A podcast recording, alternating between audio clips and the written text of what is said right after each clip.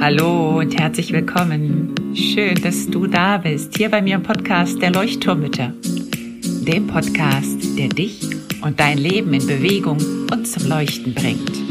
Mit ganz viel Gefühl und Verstand. Mein Name ist Henriette Mathieu und ich freue mich riesig, dass du dabei bist. Und nun lehn dich einfach zurück, atme tief durch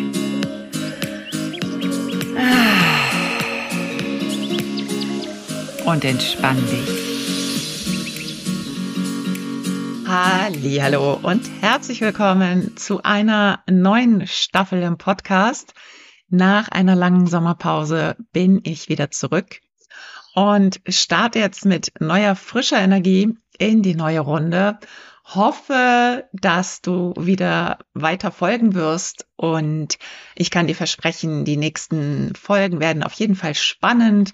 Ich habe auch Interviews geplant beziehungsweise schon geführt, die demnächst ähm, hochgeladen werden. Und ja, es wird insgesamt spannend und ich möchte heute mit einem Thema anfangen, was mir sehr, sehr am Herzen liegt. Und als ich so überlegt habe, habe ich gedacht, ähm, also als ich überlegt habe, was das Thema jetzt mit meiner Arbeit eigentlich zu tun hat, bin ich zu dem Schluss gekommen, dass es im Prinzip, könnte man eigentlich sagen, die Basis meiner Arbeit bildet.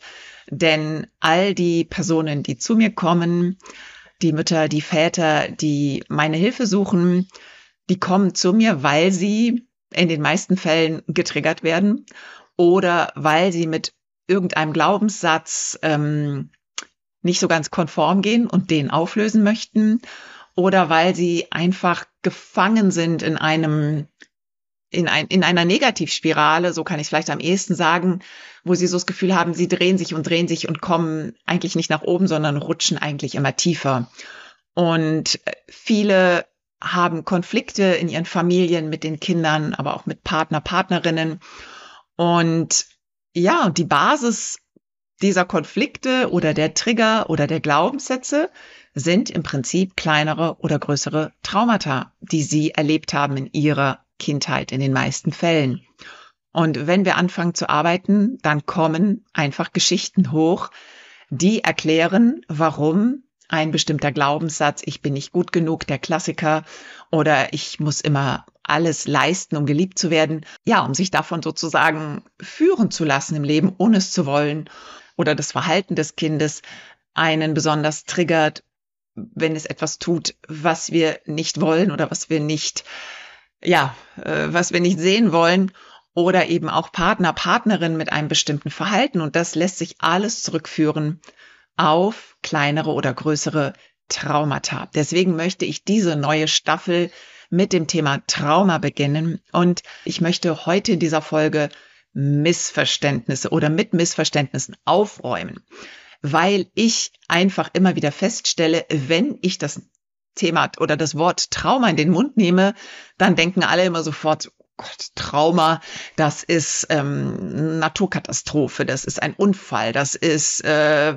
Suizid von irgendjemandem, der nahegestanden ist. Und deswegen möchte ich heute mit drei, den drei größten Missverständnissen aufräumen, um diese Staffel zu starten, damit du einfach auch weißt, ähm, ja, dass du dich vielleicht auch besser verstehen kannst, dass du vielleicht auch jetzt eher verstehst, was hat mein Glaubenssatz vielleicht mit einem Trauma in meiner Vergangenheit zu tun. Und in den nächsten Folgen möchte ich dich ein bisschen mitnehmen und dir so ein paar ja, Tipps, äh, Handreichungen sozusagen an die Hand geben, wie du vielleicht selber auch ein bisschen mehr bei dir forschen kannst, was du tun kannst und ähm, ja, dass du da einfach so ein bisschen tiefer schauen kannst bei dir und vielleicht selber auch herausfinden kannst, warum dich manche Dinge triggern und manche auch nicht. Lass uns also starten. Nummer eins. Der Irrtum, was ein Trauma eigentlich ist, beziehungsweise eine Traumatisierung, beziehungsweise was sie nicht ist. Also was ist also Trauma? Ich habe eben schon gesagt, Trauma wird ganz oft missverstanden als etwas, was ganz groß ist, was ganz schrecklich war, was ganz, ja, lebensbedrohlich war. Und da steckt schon eine Wahrheit drin, aber ganz oft wird es missverstanden mit einem Schock Trauma oder es wird alles zusammengefasst zu einem Schocktrauma. Das heißt, der Klassiker, ein Autounfall, eine Naturkatastrophe, ein schlimmer Sturz, ähm, ja, der Tod eines sehr nahestehenden Menschen, ähm, ja, was man eben so als Schocktrauma äh, versteht. Und was ganz spannend ist, ich habe mir auch mal die ICD angeschaut. Das ist die dieses medizinische Klassifikationssystem, das, was du auf dem Rezept steht, äh, lesen kannst, was der Arzt schreibt, zum Beispiel ICD 44.5 oder irgendwie sowas. Ähm, das heißt, es gibt einfach diese Liste mit den Klassifizierungen von Krankheiten und äh, Trauma. Das wird ganz spannend beschrieben und auch irgendwie wieder schockierend, dass da noch so viel eigentlich an ja, an Information fehlt, selbst in diesem medizinischen deutschen Klassif oder internationalen, ist ja nicht mal deutsch, internationalen Klassifikationssystem. Ich zitiere mal ein bisschen, nur einen kleinen Funken aus dieser Traumadefinition. Es wird beschrieben als ein belastendes Ereignis oder eine Situation kürzerer oder längerer Dauer, mit außergewöhnlicher Bedrohung oder katastrophenartigem Ausmaß, die bei fast jedem eine tiefe Verzweiflung herrufen würde. Punkt, Punkt, Punkt. Und ich finde in diesem kleinen Teilsatz, das ist nicht mehr alles, wenn ich dir das alles vorlesen würde, das ist ganz lang, aber es kommt einfach sehr deutlich hervor, dass ähm, diese außergewöhnliche Bedrohung katastrophenartigen Ausmaß und, worauf ich gleich noch zu sprechen komme, bei fast jedem eine tiefe Verzweiflung herrufen, hervorrufen würde. Da komme ich gleich noch drauf zu sprechen. Also im Prinzip, wenn man sich das so durchliest und auch den verbleibenden Text, klingt das so ein bisschen eigentlich alles nach Schocktrauma, was ja okay ist, aber was nicht alles ist. Denn Nochmal zur Wiederholung. Schocktraumata nennt man all die Traumata, die aus einem einmaligen Erlebnis resultieren. Also ein Unfall, eine Naturkatastrophe an einem Tag ist vielleicht etwas ganz Schlimmes passiert oder auch mehrere Tage. Ne? Aber, oder mehrere Wochen, das kann auch sein, ein, ein schlimmer, langer Krankenhausaufenthalt könnte auch eine Art Schocktrauma sein. Aber genauso häufig, wenn nicht noch häufiger, sind die sogenannten Entwicklungstraumata. Bindungstraumata, die auch dazu gehören. Und diese Entwicklungstraumata, die werden in dieser EEC-ICD-Beschreibung gar nicht groß aufgeführt, also gar nicht aufgeführt eigentlich. Und die ziehen sich eben über längere Zeit und beeinflussen unsere gesamte Persönlichkeit und können eben auch sehr schmerzhaft sein, weil sie über längere Zeit gehen. Sie bedrohen zwar das Überleben nicht in dem Sinne, wie es eine eine Naturkatastrophe oder ein Unfall tut in dem Moment. Aber der Körper fühlt auch diese Bedrohung. Der Körper fühlt über Monate, über Jahre hinweg eine Art Lebensbedrohung, ne, auf eine subtilere Art und Weise. Und viele Forscher, viele wichtige, ähm, bekannte Forscher, Psychologen, Psychotherapeuten und so weiter, ähm, sprechen inzwischen von einer Art Epidemie von frühen Traumatisierung, die eben unser Bindungs- und Beziehungsverhalten beeinflussen. Und sie beeinflussen nicht nur unser Bindungs- und Beziehungsverhalten, sondern damit auch unsere Stressresistenz und unsere Glücksfähigkeit in gewisser Weise. Das heißt, Resilienz, all das wird dadurch beeinflusst. Und Entwicklungstraumata und dazu gehörend eben auch die Bindungstraumata sind eigentlich die häufigsten Traumata, die uns begegnen und B, die uns alle betreffen. Und ich glaube, ja, ich glaube, das kann ich wirklich so sagen, dass alle in irgendeiner Art und Weise ein Entwicklungstrauma erlebt haben in der Kindheit. Denn ganz oft sind es ja so kleine Situationen auch. Also viele, viele meiner Klientinnen sagen zu mir, ich hatte eine ganz, ganz schöne Kindheit. Ich kann mich wirklich nicht beklagen. Und dann fangen wir an zu arbeiten und dann kommen halt doch wieder so Dinge hervor wie, ja, ich habe mich von meiner Mutter abgelehnt gefühlt oder mein Vater hatte ja nie Zeit, der war nie da. Oder ähm, mit dem Geschwister, ich habe mich immer als minderwertig gefühlt oder, oder, oder. Und das sind alles kleinere oder größere Entwicklungstraumata oder Bindungstraumata, wo die Bindung nicht völlig hergestellt war. Und die Basis für unser Leben ist Bindung. Es ist diese Sicherheit, die wir brauchen, um uns gesund entwickeln zu können, von klein auf. Und die Bindung ist eben, ja, mit der wichtigste Faktor, eine sichere, gesunde Bindung.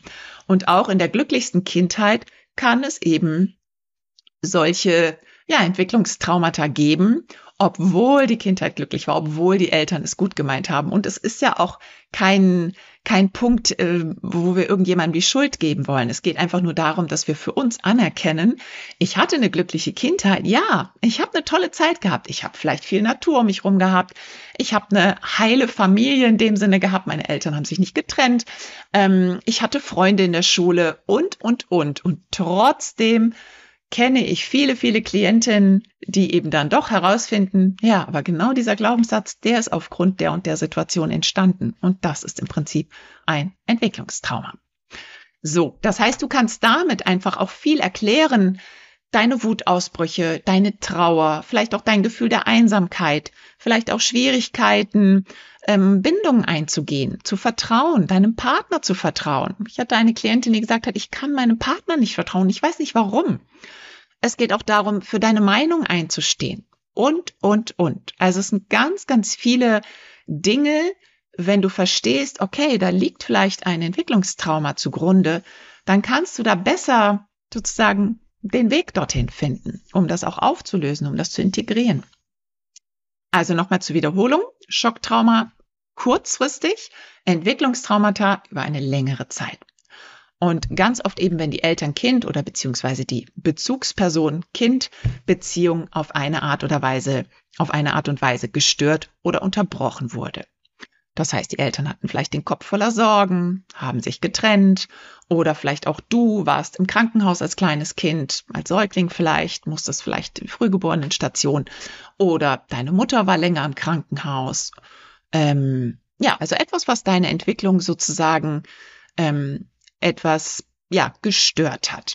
Also was die Sicherheit und die Geborgenheit gestört hat. Und das kann sogar auch im Mutterleib schon geschehen sein. Also wenn deine Mutter ein besonderes stressiges Leben hatte, während du, während sie schwanger war mit dir, kann das auch einen Einfluss auf deine Hormone, ähm, auf deine Entwicklung gehabt haben, weil du eben schon im Mutterleib gespürt hast, da fehlt die Sicherheit. Ne?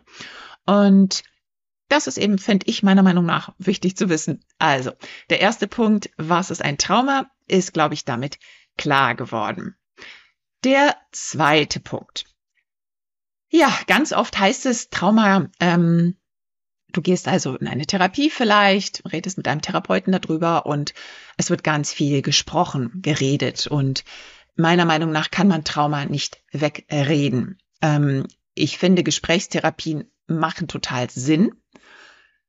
Sie sind absolut sinnvoll und ich möchte sie überhaupt nicht schlecht reden. Im Gegenteil. In manchen Fällen ist es sogar sinnvoller, erstmal mit einer Gesprächstherapie anzufangen und dann vielleicht mit einer Arbeit, wo es um die Traumata wirklich geht, also auf körperlicher, auf physischer Ebene, auf energetischer Ebene. Und dennoch kann man eben sagen, dass man ein Trauma nicht wegreden kann. Und das finde ich ist auch ein Missverständnis. Das ist mir schon wichtig, das nochmal zu sagen denn Trauma hat etwas mit dem Körper zu tun. Trauma entsteht in unserem Körper. Es entsteht nicht hier oben im, im frontalen Kortex, sondern es entsteht im ganzen Körper. Und deswegen haben viele Menschen, die traumatisiert sind, extrem viele körperliche Symptome. Und je nach Traumastärke, je nach Traumaverarbeitung können das Krankheiten sein, können das chronische Krankheiten sein oder auch spezifische ja, Rückenschmerzen oder Gastritis oder was auch immer. Peter Levin, das ist einer der bekanntesten somatischen Traumatherapeuten, der in den 70er Jahren das Somatic Experiencing entwickelt hat. Eine Methode, die eben mit dem Körper, mit dem energetischen Körper, also wirklich mit dem physischen Körper arbeitet. Und er sagt, das Trauma entsteht im Nervensystem und nicht im Ereignis. Und damit bezieht er sich auf die ähm, ganz unterschiedlichen Reaktionen von Menschen auf stressige Ereignisse. Jetzt kommen wir zu dem Punkt oben im Zitat hieß es, dass fast jede Person da unter dem Trauma leiden würde. Sowas, irgendwie sowas in die Richtung, also wo das so ein bisschen generalisiert wird. Und ähm, das ist nicht unbedingt der Fall. Das heißt, jeder Mensch reagiert anders auf ein Trauma, auf das gleiche Trauma, komme ich gleich noch drauf zu sprechen.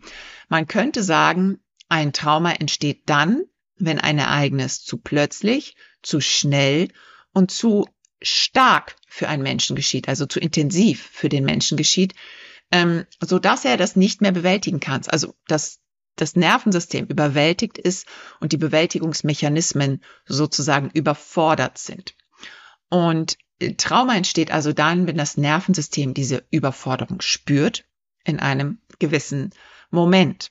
Das kann eben aber auch über längere Zeit geschehen. Also bei einem Entwicklungstrauma kann das eben über Wochen, über Monate, über Jahre sein, dass das Nervensystem diese Überforderung spürt und dann eben auf seine Art und Weise darauf reagiert mit Coping-Mechanismen, also mit Bewältigungsstrategien. Das heißt, der Mensch, der kann in diesem Moment nicht fliehen, ne, Flight-Modus. Er kann auch nicht kämpfen, Fight-Modus, der klassische, ne, die klassischen Schritte. Also wenn wir Stress sehen, also wenn wir in einem Konflikt sind oder in einem Stressmoment, in einem traumatischen Moment, schaut das Nervensystem zuerst, kann ich angreifen, kann ich fliehen? Und wenn das nicht passiert, dann erstarrt der Körper, also diese Freeze-Modus. Oder er unterwirft sich wie ein Rehkitz oder wie ein Hund sich manchmal so unterwerfen. Die Fawn Response heißt das im Englischen. Und das sind sozusagen die Möglichkeiten, wie das Nervensystem reagiert auf das Trauma. Und ganz wichtig auch noch zu verstehen ist, dass ein Trauma niemals als ein Erinnerungsstück abgespeichert wird. Also nicht als ein Foto, sage ich jetzt mal, was so geschossen wird. Das ist jetzt das Trauma und das wird abgespeichert in meinem Gehirn. Nein, sondern es wird in ganz viele kleine Teile zerschnippelt, zerstückelt, zerrissen vom Körper, von unserem Nervensystem und abgespalten. Das heißt, ein Kindheitstrauma zum Beispiel, nehmen wir mal das Beispiel, du hast vielleicht was verschüttet, irgendwie in Saft oder so verschüttet oder du hast die Wand angemalt mit bunten Farben und wurdest heftigst ausgeschimpft und wurdest vielleicht sogar auf dein Zimmer geschickt und ähm, ja, vielleicht sogar hast du Hausarrest bekommen, was auch immer. Kann auch sein, dass du einfach nur laut angebrüllt wurdest. Das Ganze das Ganze, also nimm dieses Foto vielleicht, was da passiert ist, oder diese kleine Mini-Film, der wird sozusagen abgespeichert in deinem Körper in lauter kleine Einzelstückchen, in kleine Fragmente. Das heißt vielleicht die knallende Tür, ähm, die Farbe an der Wand oder der Saft auf dem Tisch, ähm, der Schrei, ähm, vielleicht auch der Gesichtsausdruck der Person. Und das eben mit dem Ziel, dass dein Körper darunter nicht mehr so leidet. Das ist so, als würden viele kleine Scherben an vielen kleinen Orten liegen. Das tut nicht so weh wie ein großer Scherbenhaufen, auf den du drauf trittst. Und nun wird dir vielleicht auch einleuchten, warum man ein Trauma nicht einfach wegreden, besprechen kann. Der Körper, der muss mit ins Spiel, denn diese Starre, die wir erlebt haben in dem Moment oder über mehrere, über eine längere Zeit, der Körper ist sozusagen die erste Instanz, die auf eine traumatisierende Situation reagiert und das abgespeichert hat. Und deswegen schwöre ich eben auf Therapieformen somatische, also physische, mit dem physischen Körper arbeiten, wie eben zum Beispiel das Somatic Experiencing, EMDR oder eben auch das EFT, Emotional Freedom Technik, was ich sehr gerne anwende ähm, in meinen Coachings, wo es eben darum geht, wirklich zu schauen, okay, wo spürst du denn diesen Schmerz? Wo spürst du äh, diesen Glaubenssatz? Wo spürst du vielleicht diese Erinnerung von damals? Und ähm, ich werde auch nochmal, also wenn du jetzt weißt, dass du schwierige Traumata erlebt hast oder schwere Traumata erlebt hast, dann schau gerne auch einmal auf der Liste der Traumatherapeuten nach. Ich versuche die mal zu verlinken auch. Das heißt, wenn du wirklich sagst, so, boah, ich weiß, da ist vielleicht, ja, da ist einfach ein schweres Trauma bei mir ähm, abgespeichert, dass du dir wirklich Hilfe suchst oder melde dich bei mir, dass wir darüber sprechen können und ich schaue, ob ich dir weiterhelfen kann. Ähm, und dann, genau, dass wir das einfach angehen können. So, das war der zweite Punkt, dass man Trauma nicht wegreden kann. Und der dritte Punkt, Trauma ist nicht gleich Trauma. Jetzt kommen wir auf den Punkt, den ich schon ähm, angedeutet habe. Dieses Missverständnis, dass ein Trauma und jeder Mensch, der dieses Trauma erlebt, würde gleich reagieren mit der gleichen Reaktion. Und das ist eben nicht der Fall. Trauma ist nicht gleich Trauma. Und es gibt viele, viele, viele Beispiele von Menschen, Paaren, Menschen, die in einem Unfall beide zusammen waren oder Naturkatastrophen, ne, wo wirklich viele Menschen beteiligt sind und im Prinzip das Gleiche erlebt haben. Und es gibt die Menschen, die danach in Folge mit einem Schocktrauma ähm, wirklich belastet sind, die vielleicht sogar unter einem posttraumatischen Belastungssyndrom leiden über Jahre und da auch nicht rauskommen, ähm, die vielleicht sogar arbeitsunfähig werden deswegen, weil sie konstant Panikattacken haben, eben unter konstanten Angstzuständen leiden. Ähm, und dann gibt es andere Menschen, die kommen mit dem Schock weg. Also die, die, die erleben einen Schock, erleiden einen Schock, aber sind danach völlig lebensfähig. Also ähm, kommen, es gibt sogar manche Fälle, die kommen gestärkt daraus hervor, hat man das Gefühl, die danach sagen so, oh, ich habe ein neues Leben gewonnen und jetzt nutze ich das wirklich und gehen mit einer ganz anderen Energie ins Leben, weil sie einfach wissen, wie das Leben hätte ausgehen können. Also es gibt ganz unterschiedliche Bewältigungsstrategien und es ist nicht schlechter oder besser, wie der eine oder der andere damit umgeht. Das liegt einfach daran, dass eben Trauma nicht gleich Trauma ist und dass jede Person auf eine, und das ist noch nicht wirklich erforscht, also das, oder es ist schwierig zu erforschen, es gibt verschiedene Theorien dazu, dass es ganz viele Faktoren sind, die damit reinspielen, wie du jetzt zum Beispiel mit einem Trauma umgehen würdest. Das kann einfach daran liegen an deiner Persönlichkeit, also das, was du einfach schon mitbekommen hast, an Persönlichkeit, an Charakter auch, wie du mit schwierigen Momenten umgehst, das sozusagen deine Resilienz auch. Es kann aber eben auch damit zusammenhängen, wie viele Traumata du schon vorher erlebt hast, ob da vielleicht auch eine Retraumatisierung stattfindet. Das heißt, wenn du schon von Kindheit, vielleicht von der Geburt an, schon ein gewisses Trauma-Level, sag ich jetzt mal, in dir stecken hast und dein Nervensystem vielleicht schon per se dysreguliert ist und einfach immer auf Hochtouren läuft, dann kann sein, dass wenn dann noch ein Trauma dazukommt, dass sich das komplett aus der Bahn wirft. Und so sind es viele Faktoren. Ein Faktor ist auch, wie dein soziales System um dich herum äh, funktioniert beziehungsweise dich auffangen kann im Falle eines Traumas.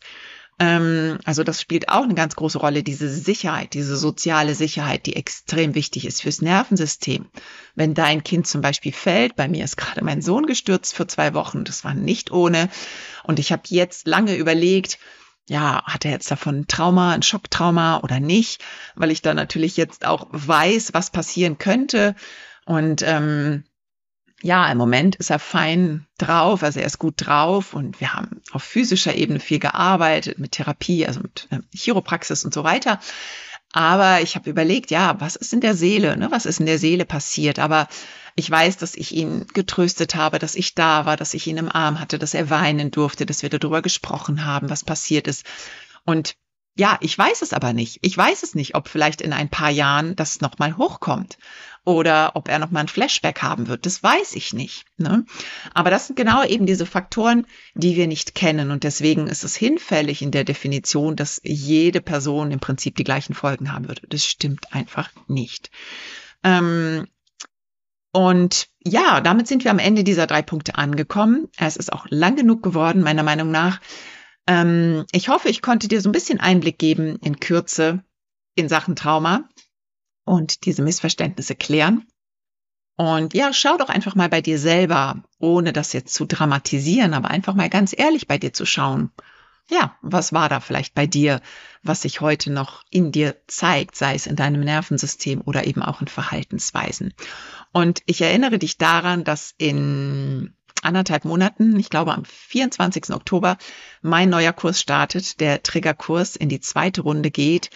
Ähm, jetzt mit noch neuen Features, wie es immer so schön heißt, ähm, mehr Möglichkeiten und dass du auf jeden Fall dran bleibst, hör dir die nächsten Folgen an, da wirst du auf jeden Fall noch mehr Input bekommen. Und wenn du Interesse hast, dann melde dich an für meine Flaschenpost, denn da werde ich auf jeden Fall ganz viel, ähm, ja, jetzt auch berichten, was so demnächst ansteht und dich auf den Kurs sozusagen vorbereiten.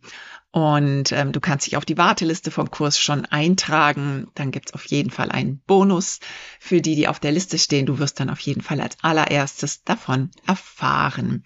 Und wie gesagt, im Triggerkurs geht es im Speziellen um die Trigger, um dein Nervensystem, darum, wie du damit umgehen kannst, wie du sie vielleicht sogar auflösen kannst und vor allen Dingen, wie du sie besser verstehen kannst.